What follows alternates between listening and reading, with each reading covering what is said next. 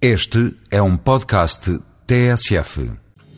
Os 14 vice-presidentes e o presidente do Parlamento Europeu constituem o núcleo dos órgãos dirigentes desta instituição. São eleitos por mandatos de dois anos e meio. No Voz Europa de hoje, o eurodeputado Manuel dos Santos dá a conhecer os poderes de que dispõe enquanto vice-presidente do Parlamento Europeu.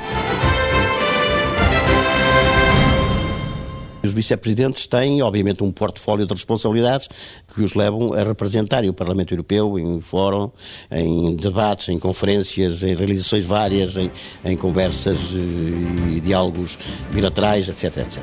Eu, por exemplo, para lhe dar a outros presidentes têm outras competências, mas eu sou responsável por toda a área da América Latina, sou responsável por, as relações com o Conselho da Europa e com a União Interparlamentar, sou também responsável, embora aqui em parceria com dois colegas, das relações do Parlamento Europeu com os Parlamentos Nacionais, que é algo que é muito valorizado no Tratado de Lisboa, que agora surge, que o papel dos Parlamentos Nacionais é, é muito é, dinamizado e é muito defendido também, e portanto há aqui uma panóplia de funções muito complexas e significativas, outros presidentes tratam, por exemplo, do imobiliário, outros tratam da política de comunicação, há outros que tratam da questão da história europeia e esse projeto é, no fundo, redefinir o que tem sido a história da construção europeia, sobretudo depois da Segunda Guerra Mundial. Portanto, há aqui um conjunto de funções que muito dispares e muito diversas, muito diversificadas, muito complexas, mas também muito atraentes, que nos envolvem e que nos, nos entusiasmam.